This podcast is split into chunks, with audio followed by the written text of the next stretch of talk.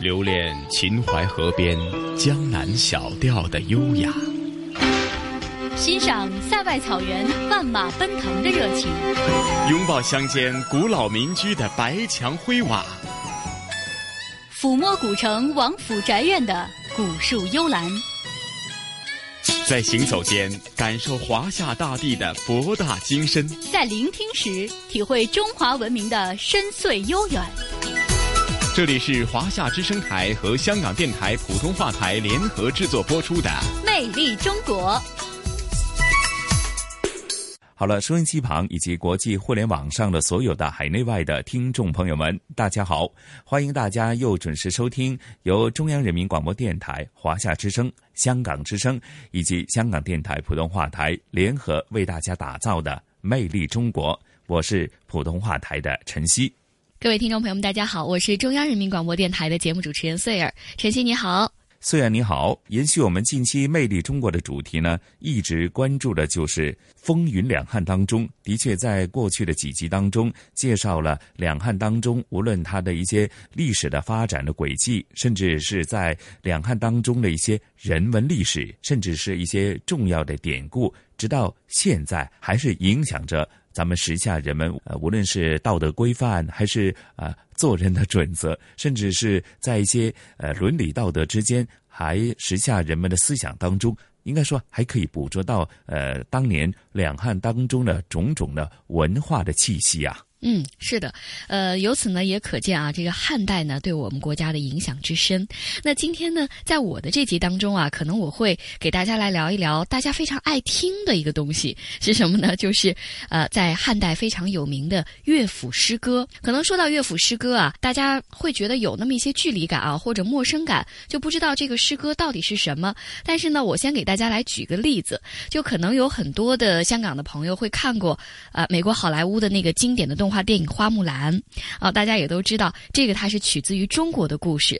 那么当时在推出的时候呢，就受到了世界各地大小朋友的欢迎。那这些年来呢，像《花木兰》啊，也是被各种不同的艺术形式搬上了舞台。但是接下来呢，我要说的就是这个故事最早的原型，其实就是出自我们国家古代乐府诗歌《木兰辞》。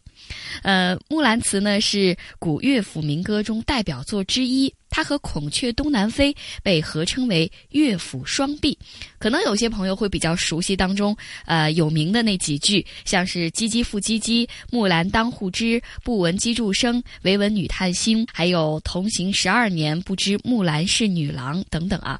刚才我们说的是花木兰，接下来呢，我再来说一个电视剧，嗯，就是曾经风靡港台还有内地的一部琼瑶的电视剧，叫《还珠格格》。当时呢，也有一些。些对白是很经典的，比如说当中有对白就说到了“山无棱，天地合，才敢与君绝”等等这样的一些对白。那其实呢，它也是出自乐府诗歌《上邪》。《上邪》呢本身就是一首情歌了，当中呢也是表达出了想要突破封建礼教的女性的真实的情感，被誉为叫短章中的神品。这么说起来的话呢，我想可能香港的听众朋友们会对乐府诗歌啊稍微有了一些直观的了解啊。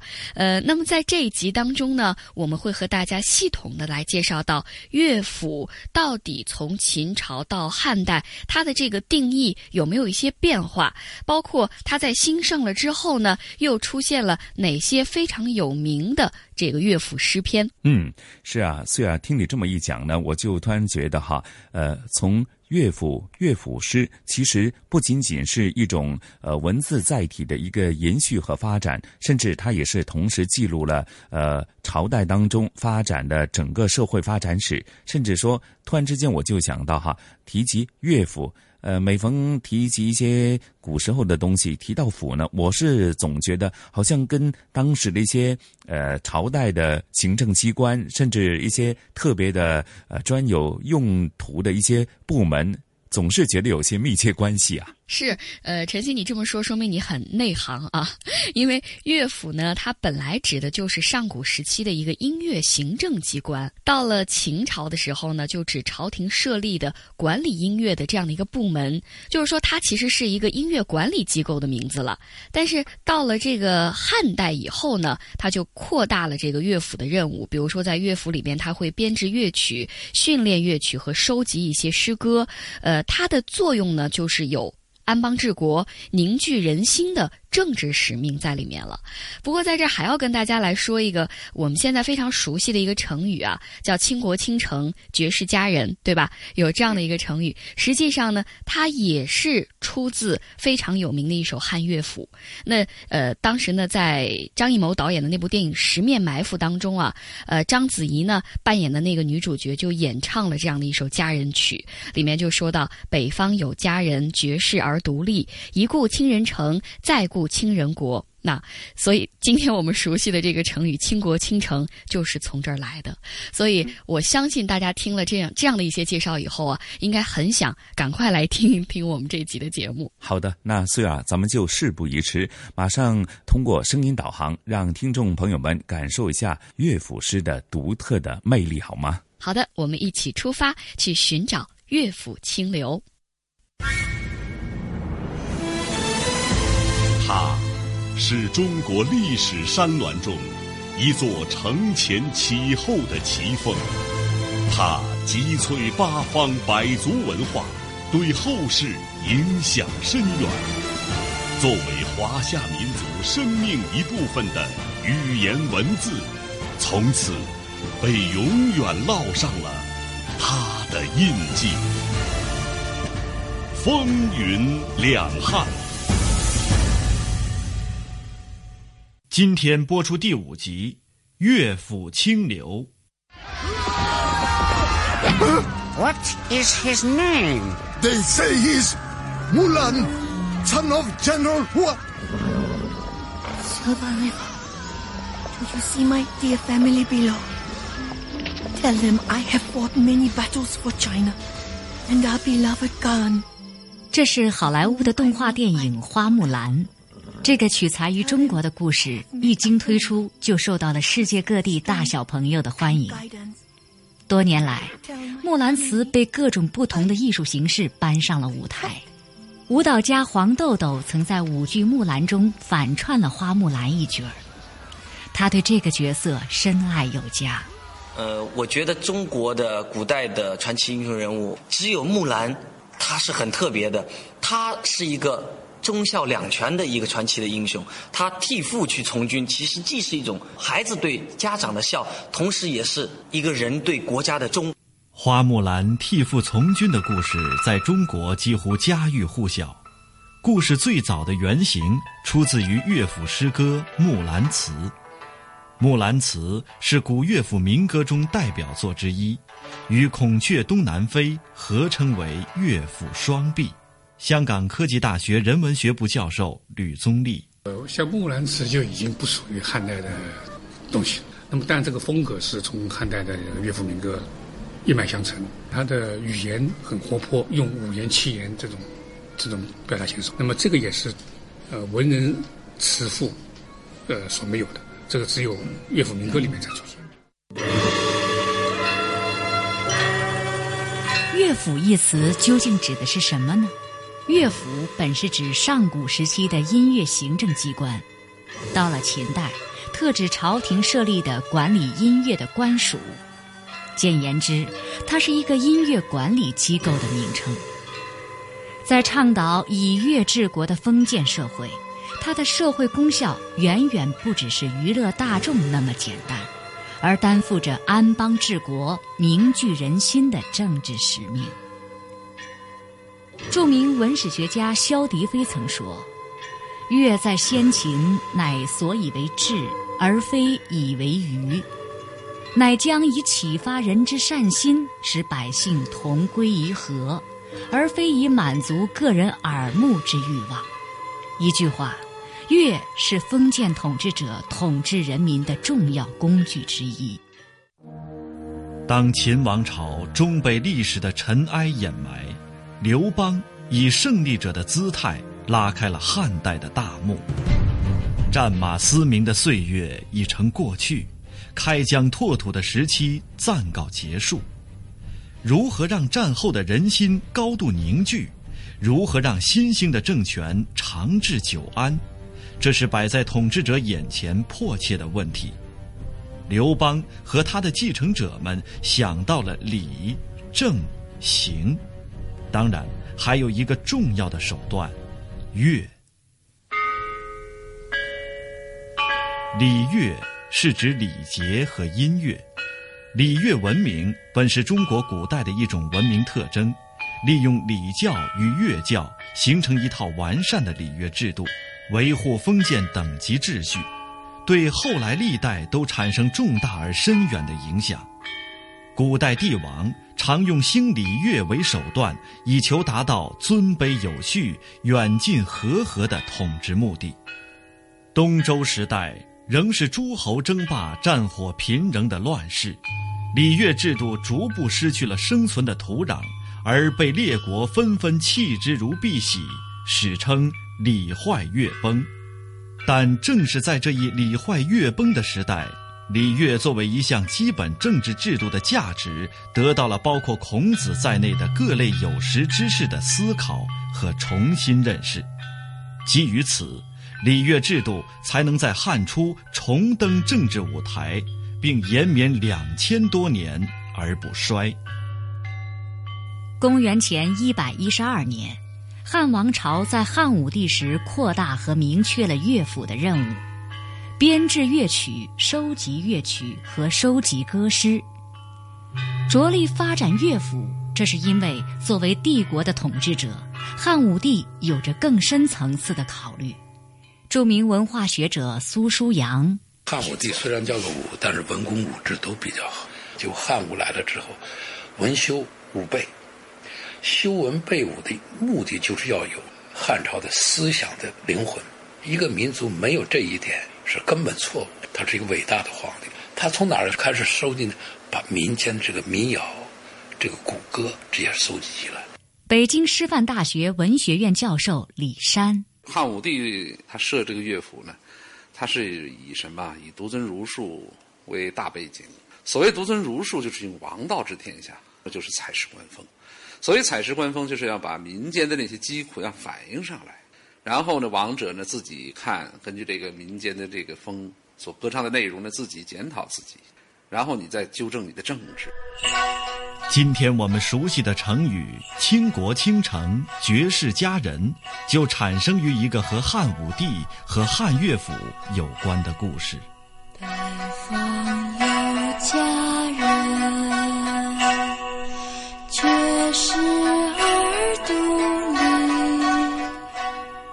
二零零四年，香港与内地演员共同演绎的电影《十面埋伏》中。章子怡所扮演的小妹演唱的这首佳人曲，便是一首著名的汉乐府。两汉文学研究专家、说乐府一书作者王一娟。李延年呢，当时是汉武帝任用的一个叫协律都尉吧，他是就是乐府机构的相当于一个负责人，经常创作一些新的乐府的歌诗，和凡是听到他的这些歌唱的，都特别受感动。这个最著名的这首歌叫做《李延年歌》。假如在你的生活当中，你是怎么样去赞美一个，比如说你认为的很漂亮的人呢？哈，李延年他是这么写的，他说在辽阔的北方有许多美丽的人，但是这位佳人呢却与众不同，孤傲又冷艳。啊，为了能够呃让他看一眼呢，有人愿意放弃一座城市；为了得到他的垂青呢，有人愿意把王位放弃。但是即使你愿意放弃整整个城市和国家，也不见得能。见到这样一位美人，那李延年呢，就通过这样一种形式，把对女人的赞美提升到了一个极致。因为这个汉武帝呢，他有很好的文学和音乐的素养。汉武帝听到以后呢，非常感动，他很就生出一种很向往的这种感情，就说：“哎呀，去哪里去找这样的人呢？”身边的人于是就趁机向他推荐，说李延年有个妹妹，跟这位佳人有一比。于是呢，汉武帝非常高兴，就召见了李延年的妹妹。后来，李延年的妹妹呢，就成了皇帝的爱妃，呃，李夫人。就是因为一首，呃乐府吧，成就了一位佳人，而且也使这个李延年的作品流传到今天。《佳人曲》这首作品不仅改变了李延年和李夫人的命运，也由此拉开了汉乐府兴起的序幕。从这时起，“乐府”一词慢慢褪去了机构的含义，逐渐演变成为了一种文学体裁的名称，一种能唱的文学。正是因为与音乐有着天然的血缘，乐府的吟唱在汉代一度成为流行风尚。无论是在高高的庙堂，还是在辽阔的乡野；无论是在北风卷地的沙场，还是在情思旖旎的闺房，都回荡着乐府的音响。作为一种文学题材的乐府，有着怎样的含义？王一娟女士做了这样的解读。乐府其实它是一种文学题材，就像我们一提起来古代文学说唐诗、宋词，那么汉代就是乐府。乐府的含义呢有广义和狭义之分。嗯，就狭义的乐府来说呢，它是指的是能够御乐的歌诗，也就是说是它有曲谱能歌唱，相当于今天的歌曲。嗯，还有一个就是广义的乐府，就是广义的乐府是说除了能够入乐的歌诗之外呢，啊，有一些虽然不入乐，就是不能歌唱，但在形式上呢还有乐府的特点，还有有一些是直接或者间接的模仿乐府的作品，都可以称之为呃乐府。敢于哀乐。源势而发是乐府最大的特点，正是因为如此，我们能从不同的乐府种类中组合出一幅徐徐展开的汉代社会风情画。汉乐府中有描写社会现状、泪与痛的《十五从军征》，抒发两性情感爱与恨的《白头吟》，感叹家庭生活苦与悲的《孔雀东南飞》。记录汉代文人行与思的《长歌行》。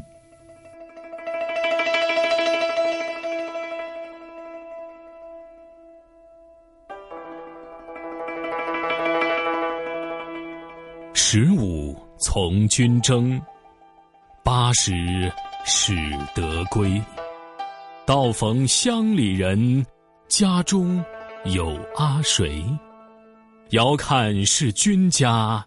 松柏冢累累。十五从军征描绘了一个在外征战的老兵返乡途中与到家之后的种种场景，抒发了老兵少小离家老大回的情感。全诗只字不提还乡老兵在数十年从军生涯中所经历的征戍情景。而仅截取他归乡后，亲人皆亡，家园荒芜，一个人孤苦伶仃、苟延残喘、生不如死的悲惨生活遭遇加以集中描写。短短八十个字，蕴含的社会人生内容极其丰富。社会的黑暗不公，统治者的冷酷无情，战乱的连绵不断。以及一幕幕生离死别、家破人亡的惨剧，尽在其中，任凭读者去体会、去联想。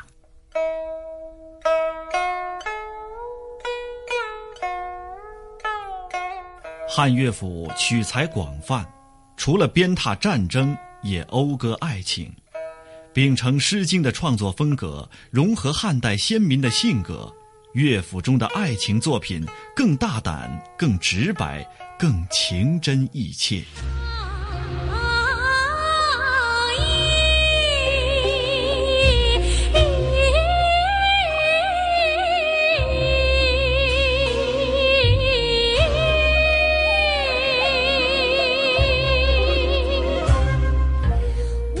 上爷是一首情歌。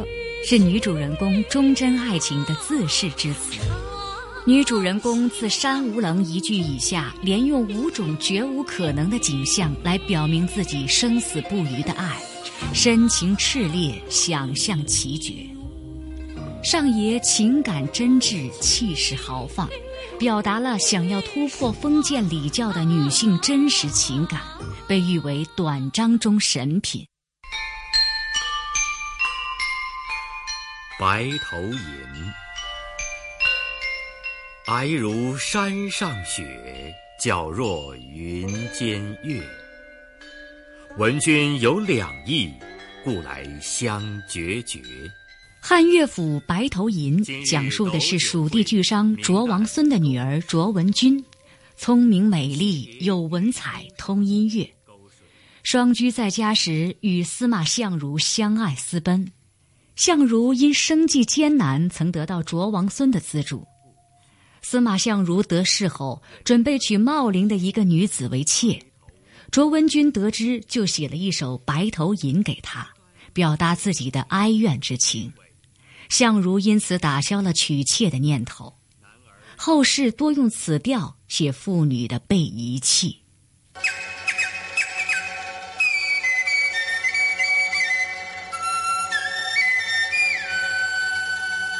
封建社会男尊女卑、家长为核心的婚姻制度，催生了不少的悲剧。因此，婚姻家庭生活也是汉乐府重要的素材。孔雀东南飞，五里一徘徊。十三能织素，十四学才艺，十五弹。这一首堪称汉乐府的巅峰之作。胡适在他的《国语文学史》中写道：“汉朝民间文学的最大杰作，自然是《孔雀东南飞》一篇。这一篇写的是汉末庐江小吏焦仲卿夫妇的悲剧，是中国文学史上一首最伟大的诗。”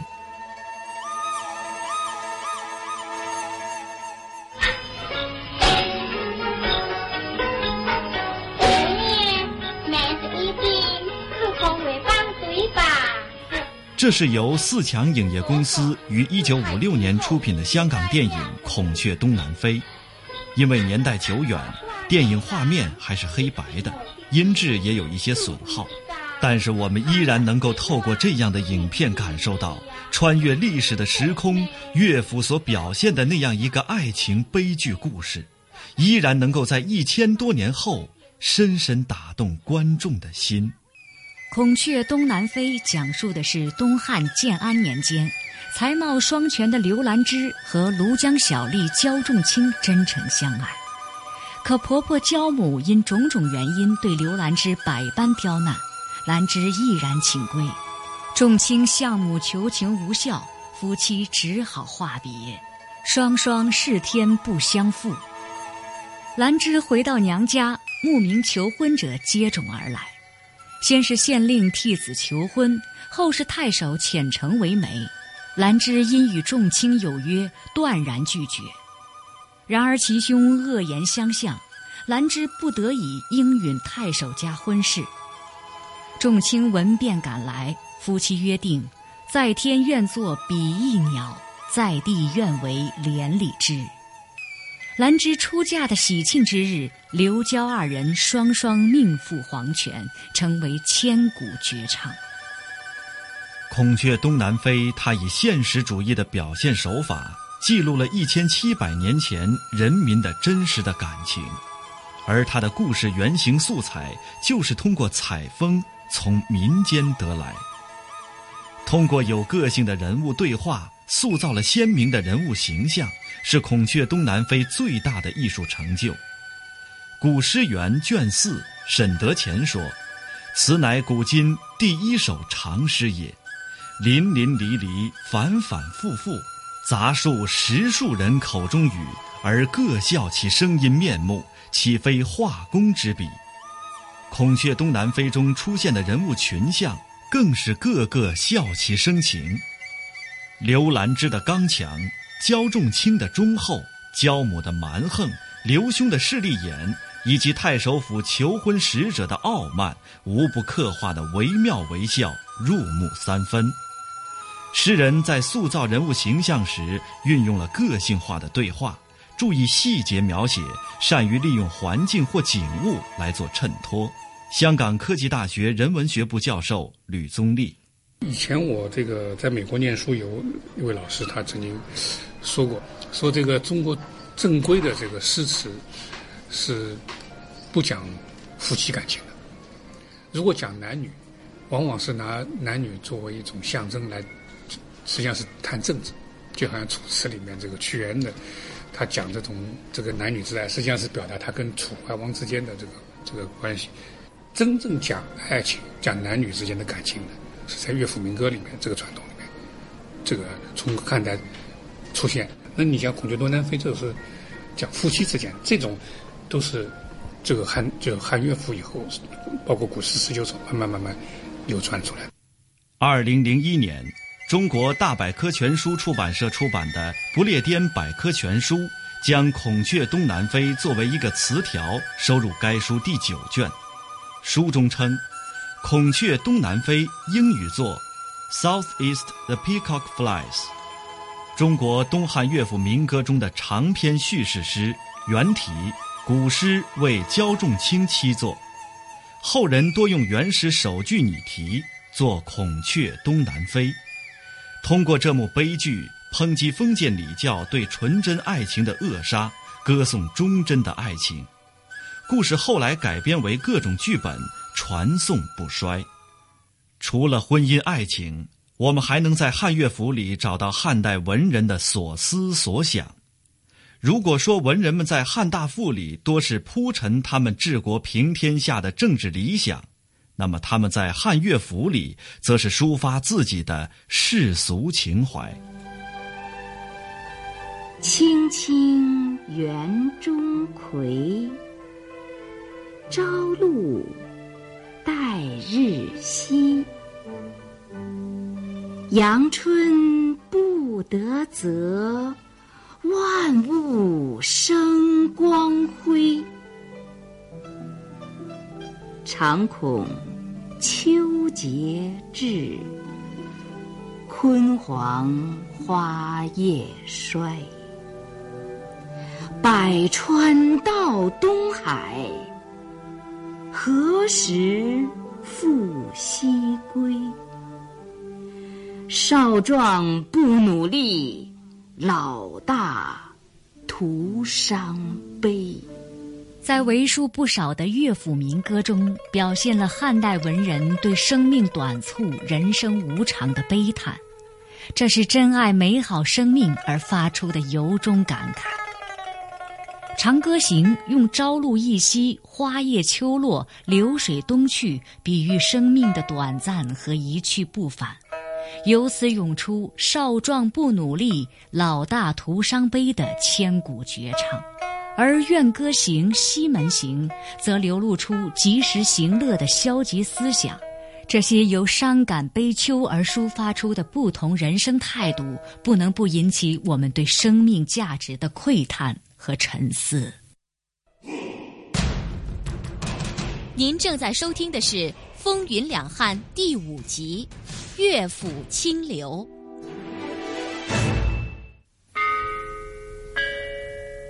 数目众多、种类丰富的汉乐府佳作，为我们还原了一幅栩栩如生的汉代生活图景。在这里，我们能看到徐徐走来的采桑女子，能听到痴情儿女火辣辣的爱情告白，能闻到古战场的弥漫硝烟，也能感受到文人雅士的内心独白。乐府民歌采自民间，源于生活，不是雕饰，浑然天成。诵之为诗，唱之为歌，言之则为口语。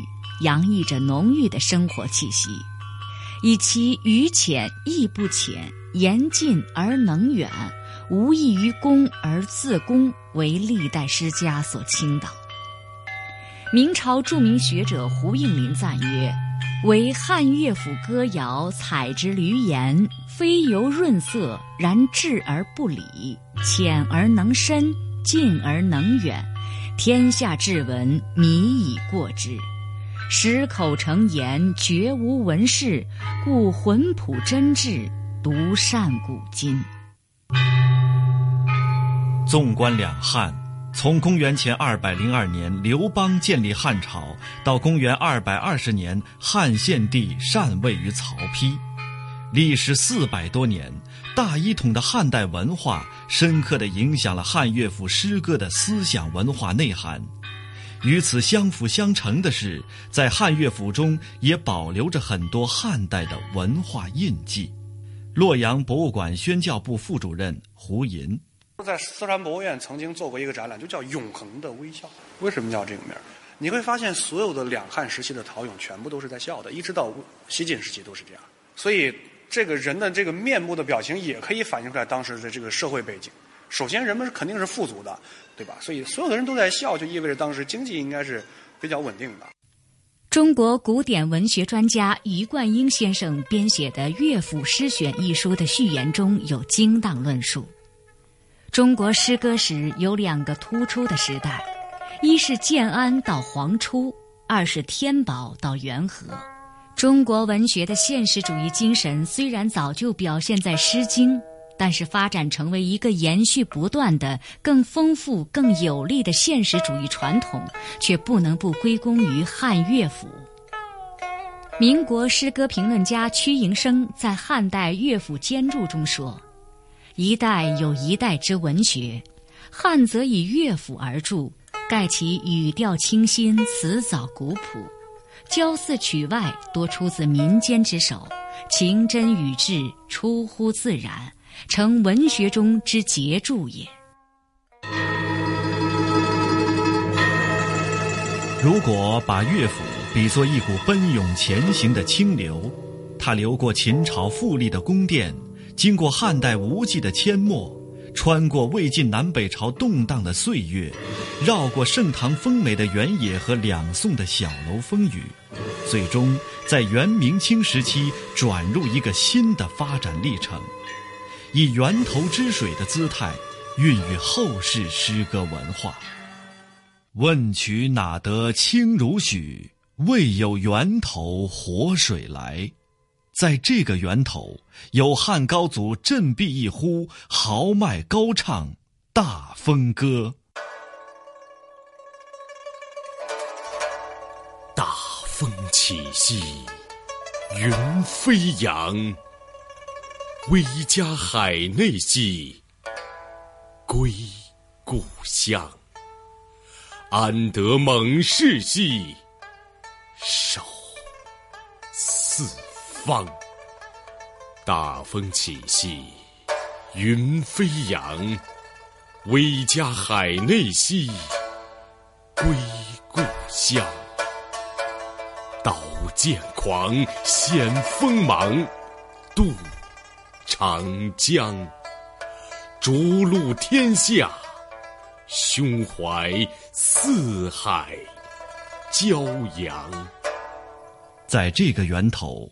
有汉武帝在人生最后阶段悲情吟诵《秋风词》：秋风起兮白云飞，草木黄落兮雁南归。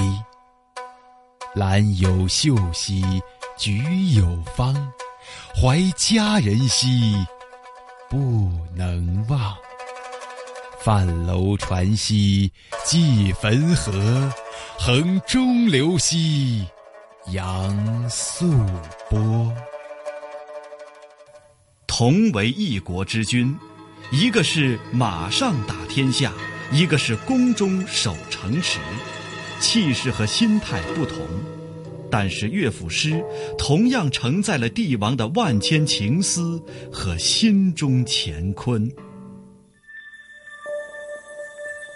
文学是生命的一种存在形式，诗之所以能激发人们丰富的生命体验，是因为诗总是发乎心灵，又诉诸心灵。而汉乐府正是我们了解那个时代的民族精神、喜怒哀乐的清晰脉动。尽管那个时代早已走远，我们之间相隔的是无数朝代的更迭与历史的风云变幻。无论何时，当我们听到“孔雀东南飞，五里一徘徊”，听到“少壮不努力，老大徒伤悲”，听到“山无棱，天地合，乃敢与君绝”的诗句，属于那个时代的画卷就会在我们的心中徐徐展开，让我们从中再次感受那源头溪流的清澈、甘冽。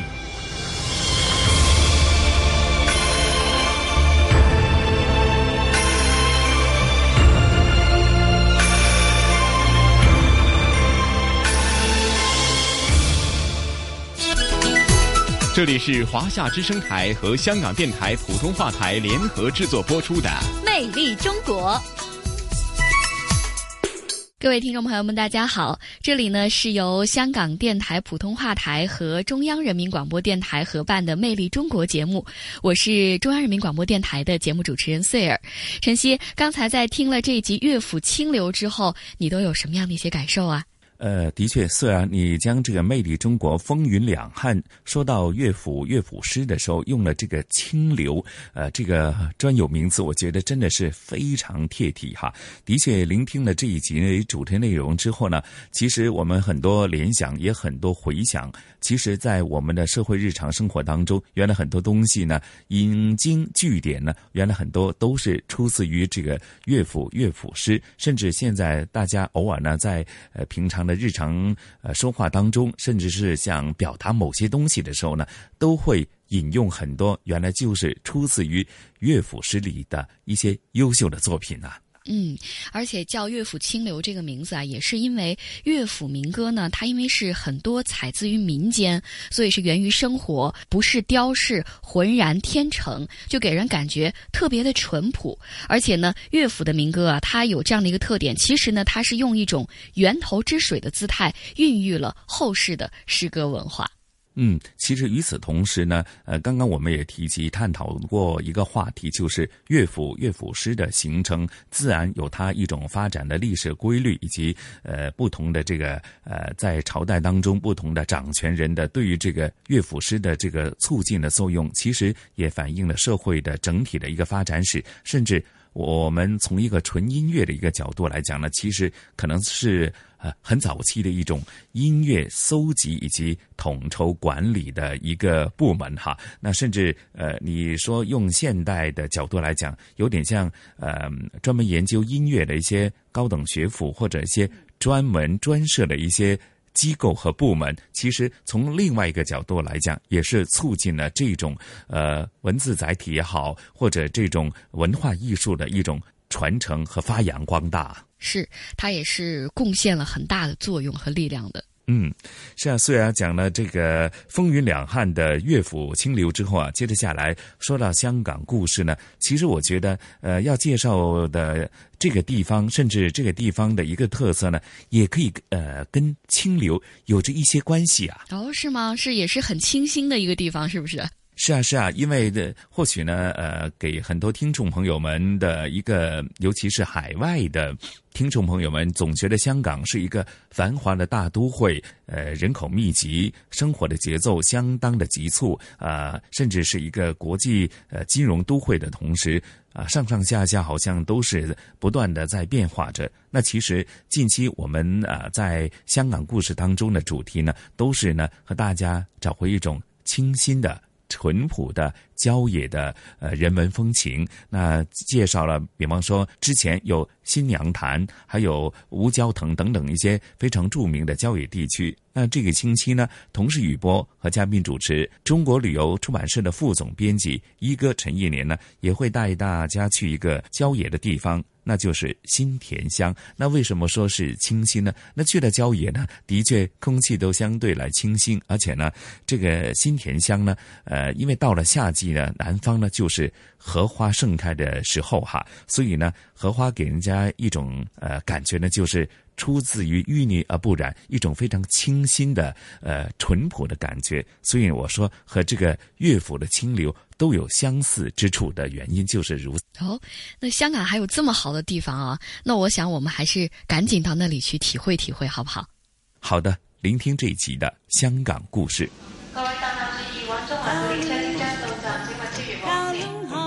传统现代相映成辉，中西文化共冶一炉，东方之珠。动感之都，香港故事。香港故事。欢迎来到香港故事节目时间。节目当中，雨波非常高兴，请来香港中国旅游杂志副总编辑陈一年一哥，你好，你好，大家好。最近呢，在香港有一段这样的天气啊，真的是叫做天高气爽的感觉哈。那虽然没有是要像秋天那一种的爽快，但是呢，呃，接近夏天，然后空气质量好的情况之下哈，那么在香港的郊外确实有很多漂亮的风景，还有故事可说的。今天一哥就带我们去到一个新的地方——新田。田江，嗯，呃，最近呢，我就抓紧了这个时间啊，就是，呃，现在的能见度非常的好，啊，阳光很好，但是呢，又间中有雨啊，这样忽晴忽雨这样的一种情况呢，嗯，呃，这样的一个情景啊，真是呃，比别的时间都要漂亮，对对对，呃，并且。很有机会见到彩虹，嗯，对对对，哎，那么结合着天上的美景，结合着地面上的一些美妙的景色，哈，这对摄影爱好者来讲，真的就是像人间天堂一样。最近特别吸引我跑到野外去的，就是因为现在是荷花盛开的时节。哦，哎，呃，香港其实有不少地方啊，嗯，呃，有荷花的。这些荷花呢，也不是人人知道啊，因为它都在呃比较啊郊野偏僻的地方，嗯啊是在新界啊，呃像我去过好几个地方啊，一个呢就是呃在粉岭那边的云泉仙馆啊，这个是一个道观啊里边的河池很好啊，呃还有就是呃南生围啊，嗯。啊。连星围啊，哎，其实南生围和连星围是连着的。哦，这里有很多鱼塘，嗯，也有荷塘啊，哎，还有就是湿地公园啊。湿地公园呢是一种啊，哎，一种人造的公园啊，但是它里边呢，也有一些呃荷塘，嗯，挺好啊。啊，呃，还有就是我们现在要讲的新田，嗯，新田呢是一个乡，啊，这个乡呢是一个水乡。啊，哎呃，也可以把它看成是一大片的湿地啊，因为这里有很多的鱼塘，嗯，也有荷塘啊，呃，主要是鱼塘了，在这儿呢，呃，你看到是啊，很很开阔完你看到呢，呃，如果天气好的时候，你看到鱼塘倒影着啊，天上的云彩。彩云啊，非常好看，嗯，哎，还有呃，近处是。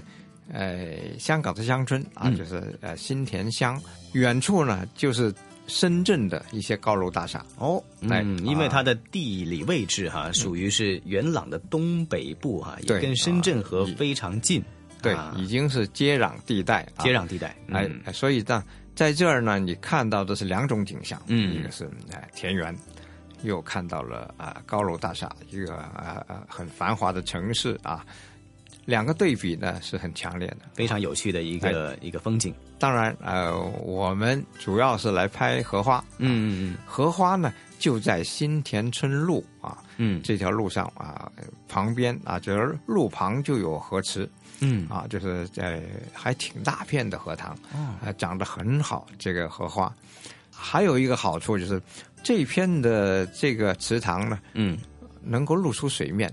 啊，有一些的荷塘呢，因为它是呃长得太茂密了，嗯，露不出水面啊，就是密密麻麻的，嗯，这样呢就如果是拍照起来呢是密不透风啊，感觉不够舒展。有的时候，而且这个层次啊，画面上面也是欠缺哈。如果全都是荷叶的话，你想想看，画面太密集、太平铺了啊。因为莲花啊，也是荷花，就是长在水里，它必须要有一些画面当中必须要有一些水啊，作为它的。你要是。呃，露不出水来，你感觉呢？它就是感觉没有空间，嗯啊，就是也也没有啊荷花的那种呃抒情的味道。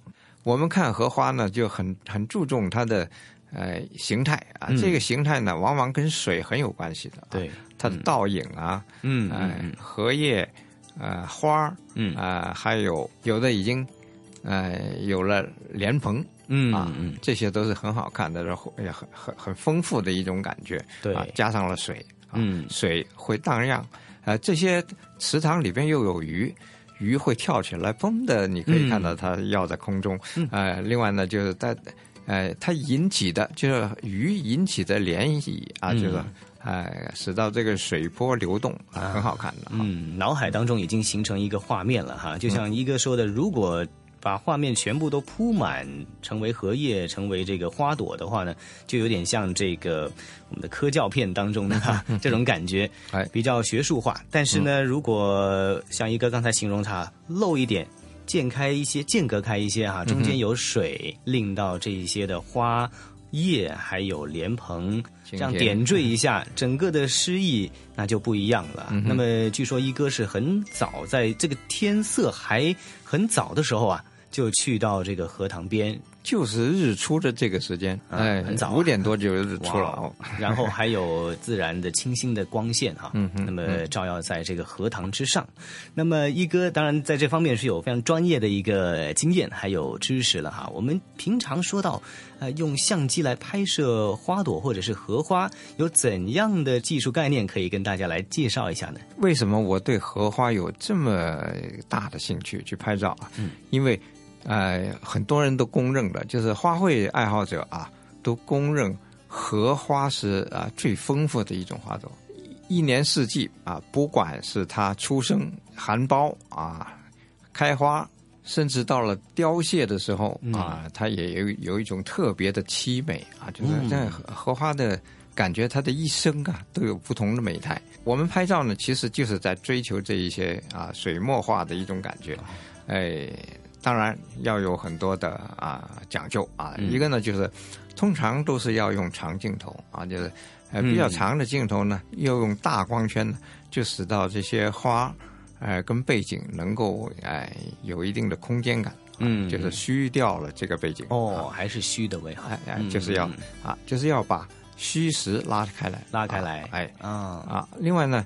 可以用很多很多的技巧的，嗯。啊，现在比较新的一种叫做反射镜头，哦，反射镜头呢，能够使到它的背景啊虚化以后还产生了一些光斑啊，嗯。啊，特别在阳光下啊，水面上有一些反光，嗯。啊，在这个镜头的处理下呢，它就显出一种呃很有画意的感觉，嗯，非常好。荷花时节，也希望大家能够有机会的话。啊，亲自去到那边来观赏、来摄影，那么也是新田呃非常棒的一个这个观赏的收获之一，就是新田的荷花了。那么新田过去它也是香港的一个鱼米之乡啊。对，我们说到基围虾、基围虾、基围，这里就有很多了啊，这里有很多基围，而且呢，这个是又鱼又浓啊，就是这个相结合的一种。啊，这里特别盛产一种稻米啊，是咸淡水的稻子啊，就是呃，因为这里的的这个湿地、水源、水田，呃，鱼塘啊，它的水质呢是咸淡水之交啊，就是海水和这个江河水啊啊，对对对，因为这里近着后海湾啊啊，就是离呃深圳啊不远，嗯，后海湾就就是隔着。呃，新界西，嗯呃，到这个啊蛇口啊，就深圳的蛇口啊，对对对，这个之间那里叫做后海湾，嗯嗯啊，那里的水源啊，就使到这里呢产生一种啊特殊的，哎，养的鱼也不同，哎，连稻子都不同啊，所以呢。哎，这个鱼米香有呃很有它的特色。那么这一集我们就了解到了呃香港新界新田的一些基本概貌啊。那么尤其是像它具有特色的荷花摄影圣地，那么还有它的鱼米之乡的一个特色。至于它的文饰聚居的特点，还有它的历史故事是怎样的呢？我们在下一集的香港故事继续请一哥跟我们讲述。谢谢一哥。